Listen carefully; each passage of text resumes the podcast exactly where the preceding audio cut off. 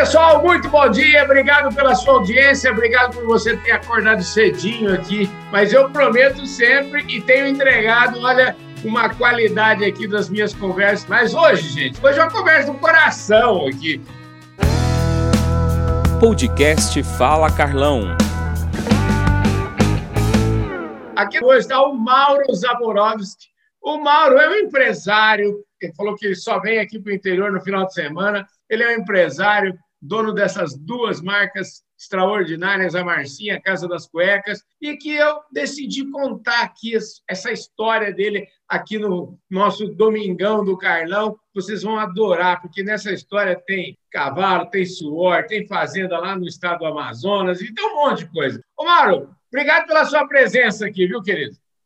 Carlão, obrigado você. Para mim é um prazer muito grande estar batendo esse papo contigo. Você sabe que eu sou um fã teu há quase 30 anos que a gente se conhece, tivemos boas conversas juntos de todos os sentidos, desde cavalo, fazenda, calcinha, sutiã e até de emagrecimento especial dessa conquista que você conseguiu. Então, para mim, é um grande prazer estar aqui com você é, nesse nosso bate-papo. Ô, Mauro, e aqui no, no, nosso Domingão do Carlão, eu sempre falo, como falo também lá no programa do Fala Carlão, que ninguém nasce empresário, né? Hoje é fácil. Ô, ô Mauro, nem sempre foi assim. Eu queria que você me falasse aonde você nasceu. Vamos começar um pouco mais antes da Marcinha. Me conta um pouquinho da sua história, da sua família.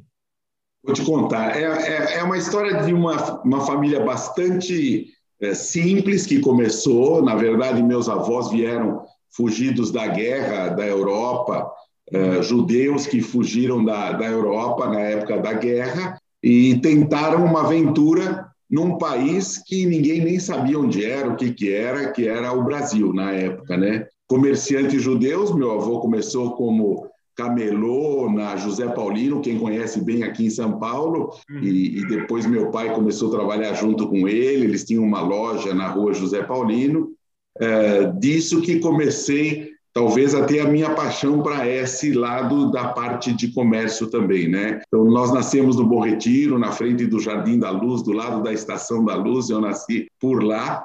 É, e, e, a gente teve uma infância bastante simples, bastante comum. Até hoje eu mantenho, graças a Deus, essa essa origem que foi uma coisa que me marcou bastante. Eu lembro que a minha diversão era ir catar coquinho no Jardim da Luz, que era atravessando a rua do prédio que eu morava lá na Rua Prates, que é uma esquina da José Paulino, e meu pai começou a, ah, a trabalhar junto com o pai dele nessa loja lá no Bom Retiro. Qual é a lição mais importante que o seu pai, que já trabalhava, você menino, ele fez vocês trabalharem logo cedo? Você estudou muito? Como é que era? Ele era exigente? Fala para mim bastante exigente. Meu pai sempre trabalhou bastante. Meus, meu avô, ele era semi-analfabeto. Você imagina, Carlão, vindo, naquela época, fugindo da guerra, vindo se instalar num país onde não conheciam a cultura, não conheciam a língua, não conheciam o ambiente, a situação vindo da Europa. É, meus avós paternos vieram da Polônia, meus avós maternos vieram da Rússia. Meu pai e minha mãe já são brasileiros, né? E, e aí a gente começou aqui. Desde pequenininho eu sempre quis, eu sempre gostei muito do trabalho. Então, eu com 15 anos montei meu primeiro negocinho. Uh, eu fazia festinha infantil, festinha de criança. A gente fazia, eu tinha um grande amigo e a gente fazia festinha, animação de festa infantil. Era uma coisa que eu adorava. E fomos crescendo junto com essa criançada, fazendo festinha. Depois passaram para os bailinhos, na época que tinha muito bailinho para essas pessoas. E comecei a namorar muito cedo também. Eu, com 15 anos, já estava namorando com a minha esposa até hoje, hein? Quer dizer, com 15 anos eu já namorava a Lia, e aí com seis anos depois, já com 21, nós casamos bastante cedo, né? Uhum. Uh, nessa época, meu pai tinha uma indústria, ele tinha uma indústria de, de, de lingerie, uh, aquelas coisas de sócio, irmão dele sócio, outro amigo sócio, aí separaram a sociedade, uh, e, e aí ele falou, tenho que recomeçar. Nessa época que eu já estava casado, eu comecei a trabalhar numa multinacional, Carlão. Eu trabalhei numa multinacional durante cinco anos como vendedor. Eu trabalhava numa empresa chamada Golden Chemical Product. Uhum. E E foi exatamente na época que eu entrei na faculdade. O sonho do meu pai era ter um filho engenheiro, né? Aquela coisa do, dos judeus de antigamente que tinha que ser doutor. Então, para ser doutor, eu tinha que ser médico, eu tinha que ser engenheiro, eu tinha que ser advogado, alguma coisa tinha que ser. Uhum. E o sonho do meu pai era o filho dele ser engenheiro. É, e ele conseguiu. É, meu irmão é engenheiro, né? Eu. Fui fazer engenharia e no segundo ano de engenharia eu já estava trabalhando nessa multinacional, como eu te falei, como vendedor. E aí um dia eu cheguei para ele e falei, pai, tem uma notícia para você, eu larguei a faculdade. Ele falou, eu não entendi. Você batalhou tanto para entrar na faculdade e agora você... Eu falei, é, minha vocação, eu sou vendedor, eu gosto de vendas, esse é o meu negócio.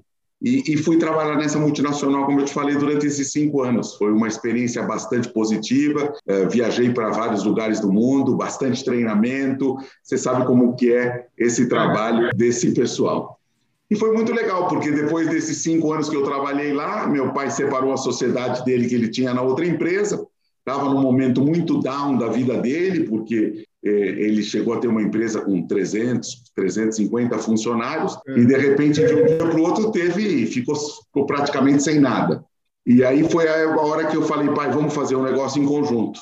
Você sabe fazer sutiã e calcinha, eu sei vender, vamos se juntar e começar um negócio novo. E aí surgiu a Marcim com 18 pessoas. E aí a gente começou a empresa a Marcim em 83, junto com o nascimento do meu filho, que você conhece bem, que é o Marquinhos.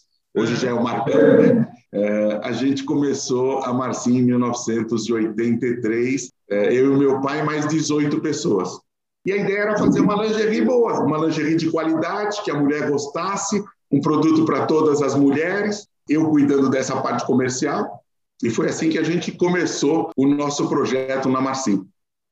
Espetacular, hein, gente? Ó, você falou aí de empregados, 300 empregados, 18 empregados no começo, né, gente? Quero mandar um abraço para o pessoal da Employer. Você sabe que agora o Domingão do Carlão tem até patrocinador aqui na nossa camisa. É o pessoal da Employer. Esse pessoal conhece tudo de RH, especialmente para o agronegócio, para quem precisa de mão de obra temporária os caras são craques. Viu? Eu acho esse trabalho desse, dessa Employer, eu acho que é uma das coisas mais lindas do mundo. Eu sempre defendi, e eu acho que a maior conquista que eu posso te falar que a gente teve nesse período todo, que eu acho que o maior projeto social que existe é geração de empregos. Uhum. Eu acho que gerar empregos ou aquele negócio de ensinar a pescar é a maior, o melhor projeto, programa social que pode existir. Então, se hoje eu tenho uma grande satisfação é a gente poder gerar muitos empregos. Hoje nós temos mais de 600 pessoas diretamente ligadas a nós. Temos mais o pessoal todo do Aras, todo o pessoal da fazenda. É uma coisa que emociona a gente ver quanto esse pessoal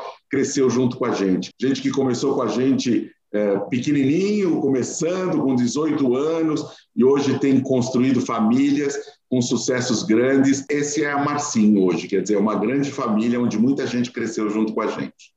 Pois é, eu me lembro de umas conversas, né? Eu, a gente se conhece, como você falou, há 30 anos, a Marcinho tinha ali uns sete, a Public estava começando. É, muita água rolou embaixo dessa ponte, né, Mauro?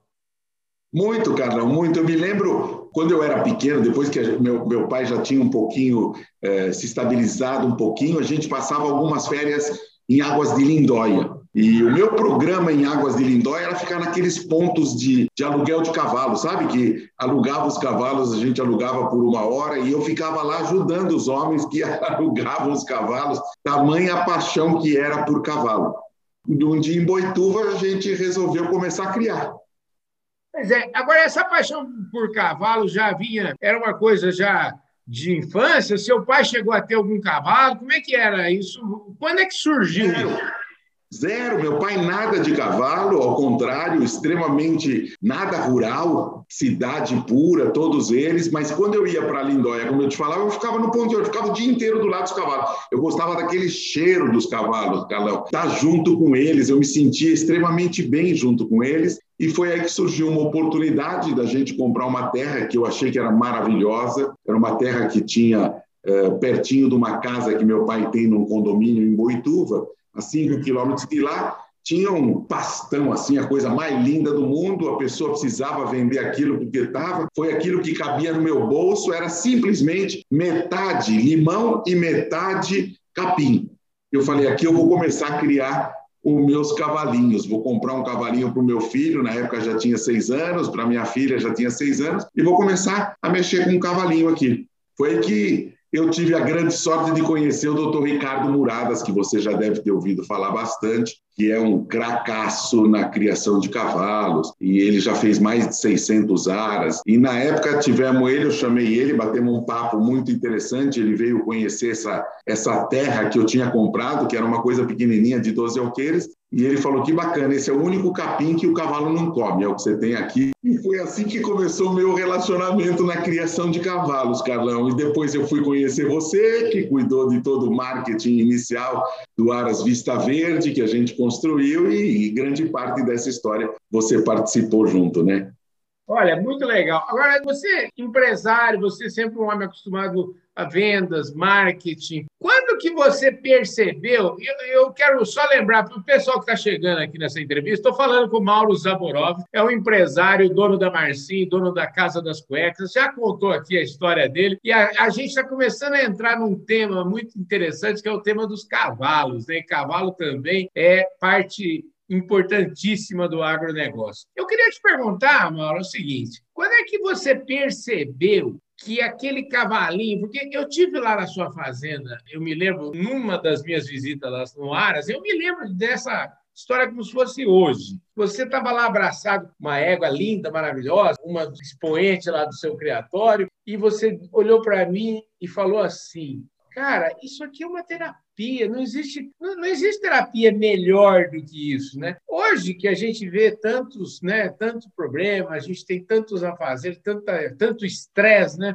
Eu, eu consigo entender, eu nunca tive um animal de estimação, mas agora, aos 53 anos, arrumei uns cachorros. Então, assim, Hoje eu, eu, digo que eu entendo ainda muito mais aquela sua frase. Eu queria saber o seguinte: quando é que os cavalos, quando entraram na sua vida, você já falou, mas em que momento você pensou assim, cara, não vai ser só o cavalinho do, do Marcos, nem só o cavalo da Denise?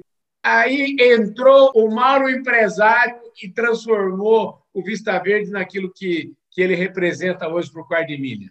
Na verdade, Carlão, é, quando eu comecei a empresa, a gente começou, como eu estava te falando, a gente estava sem dinheiro, pouca gente, muita vontade, o um mercado completamente difícil. Então, é, a gente passou 10 anos na empresa ralando muito. Era trabalho de. É, eu, eu lembro das pizzas que a gente comprava aqui para ficar de noite até meia-noite, até tarde da noite trabalhando. Era todos os sábados, todos os domingos. E eu sempre contei muito com a ajuda da minha esposa. Quer dizer, ela foi muito participativa o tempo todo com a gente. Até hoje ela trabalha aqui junto comigo, né? E essa paixão que eu tinha pelo cavalo fez com que um dia eu falasse: eu vou dar de presente para o meu filho um cavalinho e para minha filha um cavalinho, mas na verdade o que eu queria era eu passear com eles.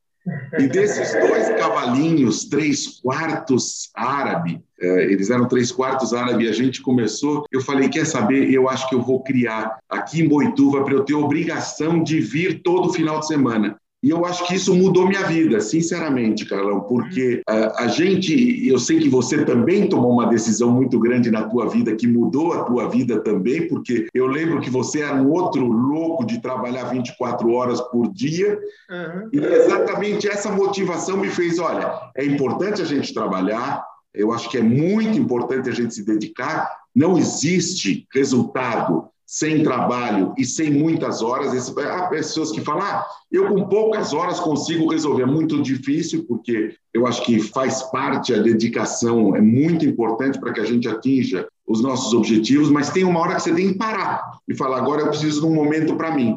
E o cavalo foi o momento para mim. Foi, eu, eu acho que aquilo que fez com que a minha empresa pudesse respirar um pouco e saber que não era 24 horas por dia, sete dias por semana. A minha família precisava ter um pouco mais eh, de eu estar junto deles e o cavalo me propiciou isso. A minha ideia era fazer um criatório de cavalos. Eu não sabia nem a raça que eu queria, Carlão. Eu tinha esses potrinhos três quartos árabes, tinha uma égua puro sangue inglesa, tinha um cavalinho marchador. Eu nem sabia o que eu ia fazer. Aí você falou, quando é que veio essa parte empresarial do Mauro? Aí eu pensei, bom, é, o eu não tenho muita grana para poder fazer grandes extravagâncias, eu vou tentar fazer algo que eu acho que pode dar resultado, que é o cavalo é, da linhagem de corrida. E eu me apaixonei pelo quarto de milha. É, o quarto de milha na linhagem de corrida é aquele que você pode fazer e, se fizer bem feito, não perde dinheiro, quer dizer, é uma coisa que dá grande satisfação sem perder dinheiro, porque você está é, sempre é, aquela história do marketing, né, de criar o, o produto, ele fica é, velho, o cavalo quarto de milha de corrida aos dois anos é onde tem os grandes prêmios, os prêmios maiores. No ano que vem ele precisa de um outro cavalo de dois anos e todo mundo, é, o cliente quer comprar para correr e para ter a satisfação das corridas e ganhar os prêmios das corridas. Então, o potro é mais é, valorizado. Então, eu falei, é um mercado que eu posso entrar e foi aí que começou o Vista Verde, a gente criando, começando com éguas mestiças, depois indo para as éguas é, puras, até chegar, depois de 30 anos de criação, hoje no Aras, que é realmente, eu acho que a gente conseguiu construir um nome no quarto milha de corrida, não só no Brasil, como fora, de produzir bastante qualidade, é uma coisa que a gente gosta bastante, com bastante credibilidade. Deixa eu te falar, vamos, eu queria explorar esse lado do quarto de milha, porque como você já deu uma pistinha aí, o quarto de milha do Mauro não é, agora não é negócio, não é brincadeirinha de final de semana, não, o negócio virou um negócio. Eu queria que você me falasse um pouquinho dessas principais conquistas aí que, que aconteceram aí nos últimos tempos, enfim, desde sempre. Conta um pouquinho dessa evolução para nós. Vou te contar como é que funciona mais ou menos a nossa criação. A gente faz uma produção de mais ou menos 25 potros por ano, 30 potros por ano. A gente faz um leilão anual, onde a gente vende toda a produção. Uh, ao mesmo tempo, nós criamos um grupo de sócios que gostam do esporte, da corrida, do cavalo quarto de milha, que a gente chamou do Estúdio dos Amigos. Então, desses 25, 30 potros que a gente cria por ano, a gente acaba ficando com meia dúzia para correr no Jockey Club de Sorocaba. Se você quer fazer uma coisa bem feita, e eu tive uma orientação muito forte do Dr. Ricardo Muradas, ele é um cara, eu poderia ficar hoje, amanhã toda desse domingo te falando sobre Dr. Ricardo Muradas. Eu acho que ele é o maior especialista, conhecedor é, de aras e de criação. E o Ricardo sempre falou para mim, Mauro, a criação do cavalo de corrida tem que ter quatro pilares básicos, né? É, tem que cuidar do manejo, tem que cuidar da nutrição, tem que cuidar da sanidade e, por último, a genética genética, porque não adianta. Ele falou: a genética é fácil, você assina um cheque e você tem uma genética que você quiser. O difícil é você fazer a parte de sanidade, de manejo e de nutrição do Aras. E, e o Ricardo sempre foi muito favorável à, à, criação mais solta, à criação nos pastos, com pastos é, de bastante qualidade. Ele sempre falou que se o cavalo fosse para comer ração, ele tinha o pescoço igual ao nosso, né? Se ele tem o pescoço comprido é para comer capim. Que a gente precisa fazer um capim de qualidade para que ele possa, porque ele desde o princípio, antes de ser domesticado, ele era um animal livre que buscava as melhores pastagens. Ele era nômade, né? Ele buscava as melhores pastagens para fazer isso. E a gente coordenou nosso projeto de criação do quarto de milha de corrida justamente nessa liberdade. A gente cria os animais totalmente soltos é, nos piquetes com um manejo diário de duas vezes por dia, levar eles nos comedores para cada um comer a, a, sua ração, que a gente chama que é a sobremesa, né? Porque a comida é a pastagem, a ração é a sobremesa, que é o momento onde o pessoal que trabalha com a gente vai ver se não tem nenhum machucado, vai ter aquele manejo de cabresto, fazer algum curativo eventualmente que precise, duas vezes por dia isso, e voltam para a liberdade dos pastos, que é como devem ser criados. Mas, como eu te falei, é uma pastagem muito cuidada pelo Dr. Ricardo Muradas, e, e eu acho que isso foi decisivo para que, uh, nesses 30 anos que a gente criou, acabou de sair a estatística do Jockey Club de Sorocaba, uh, quem teve o maior número de vitórias no Jockey Club de Sorocaba fomos nós. E isso com muita humildade, com muito trabalho. Para você ter uma ideia, eu levei nove anos para ir para a primeira final de um grande prêmio, Carlão. A forma que você é um obcecado e persistente, a gente foi também. E, e, nesse período todo a gente conseguiu, graças a Deus, construir um plantel uh, de animais de primeiríssima. Eu sempre tive um modo de criar, de querer fazer o meu, o meu plantel. Então eu ia para os Estados Unidos para comprar uma potrinha para correr, mas com uma linhagem para ser matriz. Eu falava, se ela correr, ótimo. Se ela não correr, tem a linhagem que eu quero para ser matriz. E assim a gente foi uh, montando o nosso plantel e hoje nós temos basicamente 20 éguas no, no Aras, uma produção de 30 animais. Já fomos líder de estatística como criador, como proprietário, e estamos num momento muito feliz. O quarto de milha de corrida cresce muito. A gente é fornecedor de cavalos para toda a América do Sul. Hoje, na Argentina, na Bolívia, no Chile, no Paraguai, as corridas de quarto de milha é uma febre. É, tem um amigo meu no Paraguai que ele fala: corrida aqui tem de lunes alunos. Que legal. Ou seja, não para nunca, porque é aquela história do meu cavalo contra o teu cavalo, né? E assim que surgiu o quarto de milha, até o nome já diz, um quarto de milha. A, a, a quadra americana, quarteirão americano, tem exatamente um quarto de milha, que são 402 metros, né? Uma milha tem 1.600 1.618 metros, se eu não me engano, 1.609 metros, e um quarto de milha são 402 metros. Então, o programa dos fazendeiros na época do começo nos Estados Unidos eram as corridas do final de semana do meu cavalo contra o teu, de uma quadra, um quarto de milha. E foram cruzando os Mustangs com os puro sangue inglês, dando esse cavalo que é ligeiro demais. E tem uma coisa também, né? É, o quarto de milha, ele é peito e bunda, né? É um cavalo que tem um bundão, um empurrador muito forte, bastante peito, e como eu mexo com calcinha sutiã a vida toda, o quarto de milha é peito e bunda mesmo. Escuta, voltando aqui um pouquinho para o mundo dos negócios aqui, a gente falou da Marcim, mas não falou nada da Casa das Cuecas. Eu quero que você conte como é que foi a história disso, que foi uma aquisição aí já. Por que, que você comprou a Casa das Cuecas? Bom, você sabe que a história do, do mercado industrial, a maioria das indústrias foram para o mercado de varejo também. Quer dizer, é muito importante hoje, quando você tem uma indústria, você ir para o varejo e você vê várias, eh, várias indústrias que, que se tornaram fortes indo para abertura de lojas. E no mercado de lingerie, eh, tem várias concorrentes nossas de lingerie que foram para as lojas. E chegou uma hora que eu já falei, eu também tenho que ir com o Marcinho para a rua, tenho que ir para é, uhum. para as lojas, começar a ter loja em shopping, para começar a aparecer, para começar a fazer a marca se tornar cada vez mais forte e ter um contato direto com o consumidor final. Nisso, uh, desse relacionamento, desse que eu te falei, dos judeus que vieram importados na época da guerra, uh, meu pai tinha uns amigos muito que vieram também e montaram, você todo mundo conhece, a marca Zorba para cuecas, né? Uhum. E, e eles montaram a fábrica da Zorba. Uns 20 anos atrás, a Zorba foi vendida uh, para uma grande multinacional, que é a Sara Lee Corporation, que fabrica aqueles produtos Reins. Talvez eu acho que é a maior empresa de confecção uh, dos Estados Unidos. E eles tinham montado a Casa das Cuecas para vender Zorba, para vender a cueca que eles fabricavam na Zorba. Mas aí eles começaram a ficar um pouquinho mais uh, de idade, querendo parar com o que eles estavam fazendo, não tinham continuidade não tinham é, filhos para poder continuar o negócio.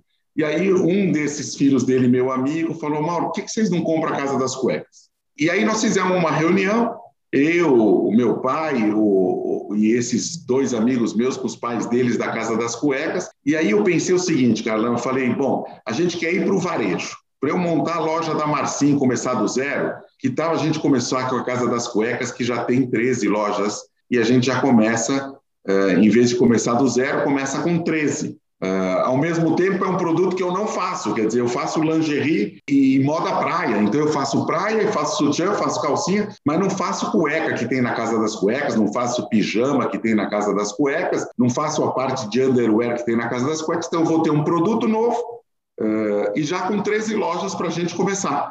Então, a, a ideia de ir para o varejo que fez a gente criar coragem e adquirir a Casa das Cuecas, que é uma empresa que já tem 50 anos de tradição no mercado e a gente, ah, oito anos atrás, comprou uma Casa das Cuecas com 13 lojas, como eu falei. Hoje já são 30, estamos expandindo agora para o Brasil todo, a maioria são em São Paulo, mas começamos agora a expandir para todo lugar. Então hoje eu faço cueca, calcinha, sutiã, moda praia, pijama, a gente faz muita coisa aqui dentro da Marcinha.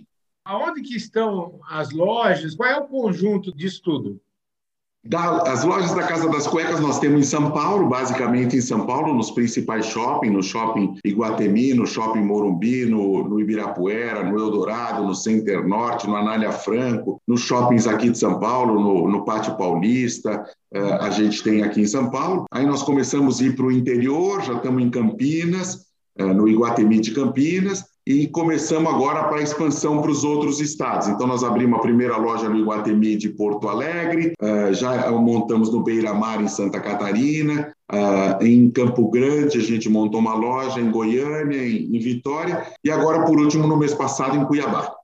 Rapaz do céu, esse, esse, é o Mauro, esse é o Mauro, gente, esse é o Mauro. Escuta, e o projeto de abrir loja Marcinho, como é que. Então, a gente parou um pouco com o projeto da loja Marcinho, a gente só está com a primeira que a gente abriu quando teve a vontade de abrir e falamos, vamos para o homem, que é mais fácil agradar o homem do que a mulher. A mulher é um bicho duro de agradar. Ô, Mauro, como é que fica agora? A gente fica falando, você está abrindo tantas lojas, shopping e tal. É impossível deixar de perguntar sobre esse mundo novo que a gente está vivendo, impactou nos seus negócios, especialmente no varejo.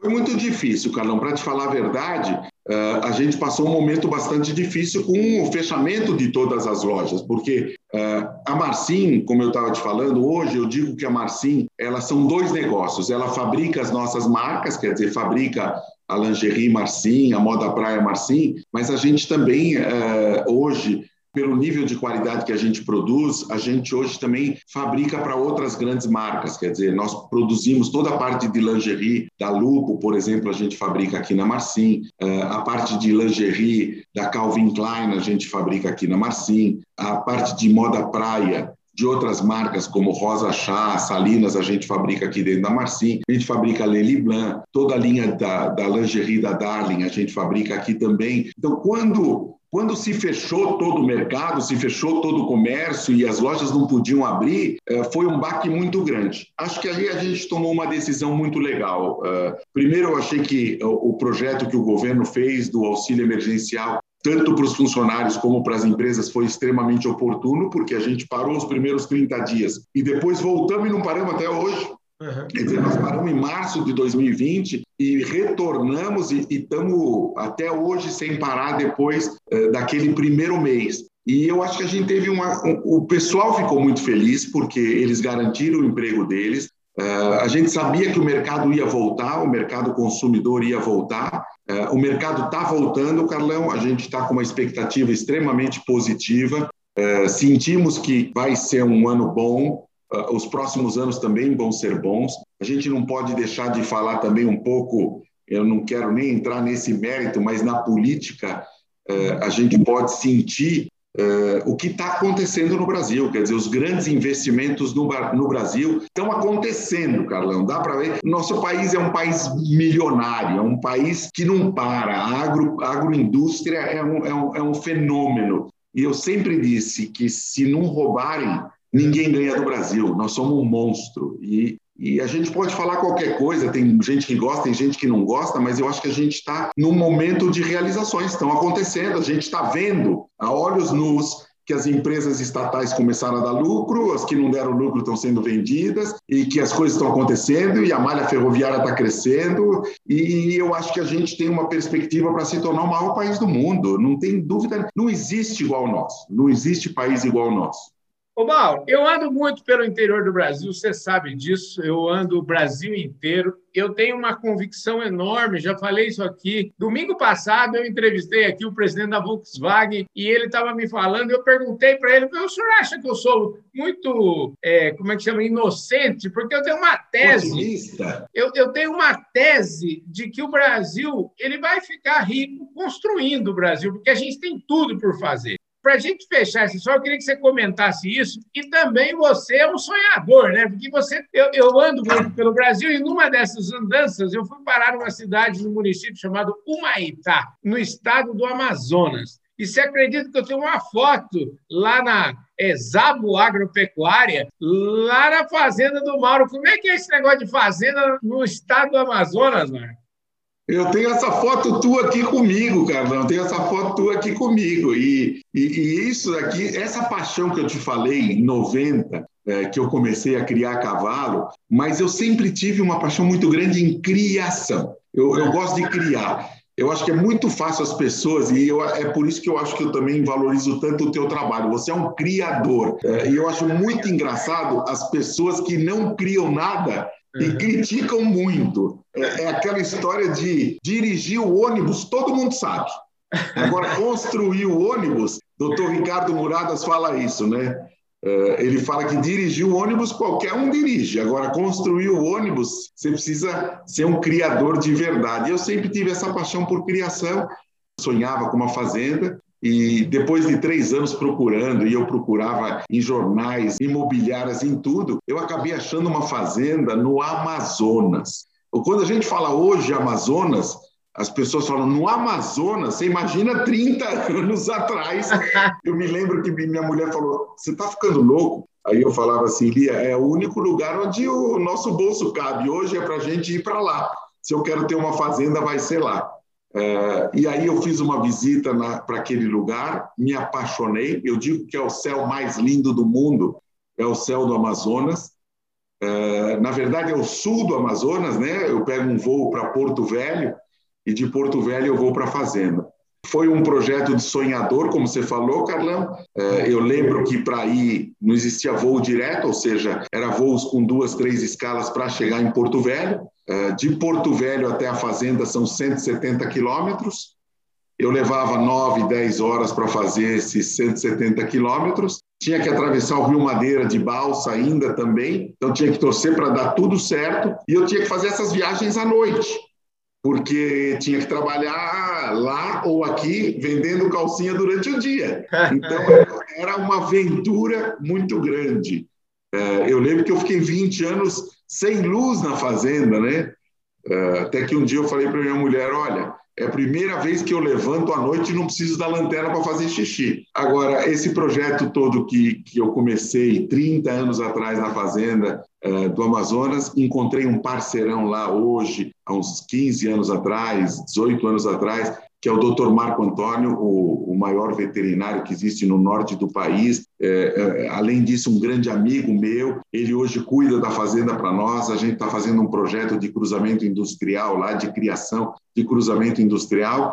Hoje, esses 170 quilômetros que eu te falei, que eram 8, 9 horas para chegar lá, em uma hora e meia, duas horas você faz, porque a estrada está muito bem feita. Agora estão ligando Porto Velho a Manaus nesse projeto novo que o governo está fazendo agora. Fizeram a ponte sobre o Rio Madeira, fizeram o voo direto. É. Hoje eu estou no paraíso, para falar a verdade, no Amazonas. E hoje, quando a turma brinca, você vai até o Amazonas? Eu brinco, eu vou para o meu Aras em Boituva e pego dois quilômetros de terra. E eu vou para minha fazenda em Humaitá, no Amazonas, e não pego um metro de terra. Quer dizer, está no asfalto. Essa é a força que você falou Carlão, que existe o nosso país. É uma coisa muito legal. A gente está fazendo um projeto muito bom lá. A gente cria Nelore PO, são os tourinhos que a gente faz para a gente ainda, qualidade muito grande, com TE, com FIV, que o doutor Marco, Marco Antônio faz lá para a gente, e o projeto de cria nosso, que é, que é uma paixão, que é a gente fazendo o Red Angus na, na Nelore, pegando o Red, colocando o Cenepol, uh, do Cenepol fazendo montando, nós estamos realmente com um projeto de criação, fazendo criação de bezerros muito grande. a, a Fazenda tem como DNA, a criação, a gente vem dos bezerros no desmame, uhum. e, e, é a minha paixão. É o que eu digo é que comida é comida, né? Comida é comida, viu? Você está num projeto, viu? Eu, eu, tinha um amigo que falava que ele não criava cavalo, né? Até porque ele, ele falava que o negócio dele não era condução, e sim comida. Ele fazia comida. Viu? Ô, Mauro, voltando aqui, pô, o negócio é o seguinte: nosso programa papo bom já era, nós estamos nos descontos, entendeu? Então é o seguinte, para a gente fechar nossa conversa, você foi ou você ainda é presidente da, do Jockey Clube de Sorocaba? Eu fui, eu fui presidente do Jockey Clube de Sorocaba 2018, 2019. É um momento muito gostoso também, que graças a Deus passou. Agora tem outros que estão nesse lugar, mas eu acho que foi um momento muito feliz. O Jockey Clube de Sorocaba está num momento muito especial. Uh, a gente está com uma integração com a, Associação Americana do Quarto de Milha, que é a maior associação de cavalos do mundo. Uh, eles têm prestigiado a gente bastante. Estamos num projeto contra o doping em corridas de cavalo uh, no Brasil todo. começando em Sorocaba, isso está sendo uma coisa que a, a gente pegou o Dr. Thomas Wolff para fazer um trabalho muito especial com a gente durante o período que eu estava no Jockey Clube de Sorocaba. O Nilcinho Genovese, conhecido de todos nós, fez um trabalho sensacional na comissão de corridas do Jockey Clube de Sorocaba. Dr. Thomas Wolff na parte do antidoping, do, do bem-estar animal. Eu acho que o, o momento que o quarto de milha de corrida vive hoje, não só no Brasil, nos Estados Unidos também, é, é, é um ponto alto e, e, eu acho que quem a grande vantagem do cavalo guarda-milha de corrida é que ele tem uma vida muito longa. Ele corre, Carlão, e depois você ter uma ideia. Você me perguntou outro dia como é que estavam meus netos, né? Eu tenho cinco netos, graças a Deus, essa minha companheira a gente teve um casal de filhos, o Marcos e a Denise, que você comentou, e temos cinco netos. E os cinco netos hoje montam. Os cinco netos vão para o Ares, eles querem ir no final de semana, que cada um tem o seu cavalinho. E, e, e minha neta monta no Scott. O Scott Verde é um cavalo quarto de milha de corrida, com três vitórias em Sorocaba, top triple A, que minha neta de cinco anos monta, para você ter uma ideia o que, que é a docilidade do quarto de milha de corrida. Então, é, é um momento muito especial, o cavalo, depois dele correr, ele tem uma versatilidade muito grande e, e, faz com que a gente reúna a família toda. É muito gostoso quando você vê os cinco pirralhos em volta, cada um com o seu cavalinho, que eles começam tratando para depois selar, para depois montar e depois lavar. É muito gostoso espetacular. Algum deles, os filhos trabalham aí na Marcinha, na Casa das Cuecas também, não? Então, minha filha é arquiteta, ela fez toda a parte de arquitetura das lojas da Casa das Cuecas, além do trabalho profissional que ela faz muito grande, ela deu uma canja para nós e fez todo o projeto arquitetônico da Casa das Cuecas. Quem visitar a Casa das Cuecas vai ver que é, é, é, realmente um ambiente muito gostoso que ela fez. E meu filho é o que toca toda a parte comercial, toda a parte. Na verdade, na Casa das Cuecas eu tenho muito pequena participação. Ele que toca tudo uh, dessa área, ele que trabalha junto comigo. Fora que ele cuida de toda a parte de corrida do Aras. Quer dizer, eu cuido da criação, mas a corrida quem cuida é o Marcos. Ele é o que cuida do esporte.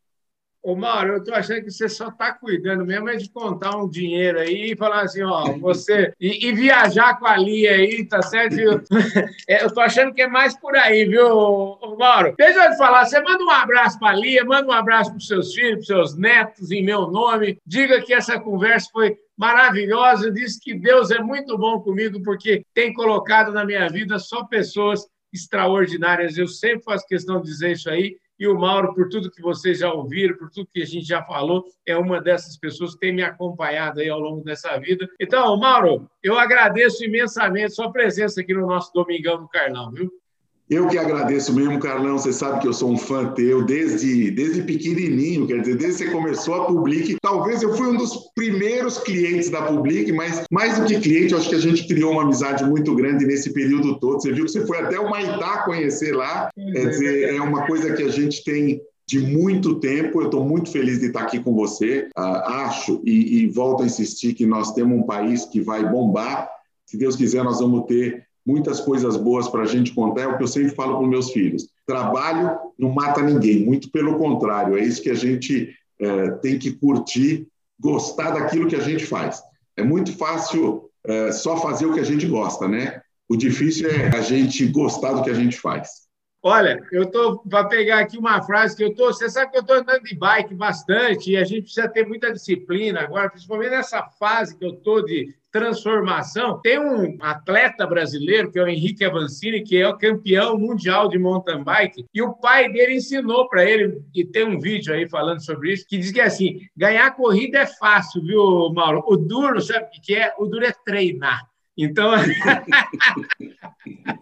então, gente, eu mais uma vez eu quero agradecer imensamente aqui. Eu falei com o Mauro Zaborovski, que está aqui dando essa colher de chá para nós, de mais de meia hora, conversa extraordinária, um domingão do Carlão especial. Carlão, muito obrigado mesmo, obrigado por a gente estar junto. Fico muito feliz de falar com o teu o teu pessoal que são como eu apaixonados pela criação, pelo boi, pelo cavalo, pelo agronegócio, que é o que impulsiona esse nosso país.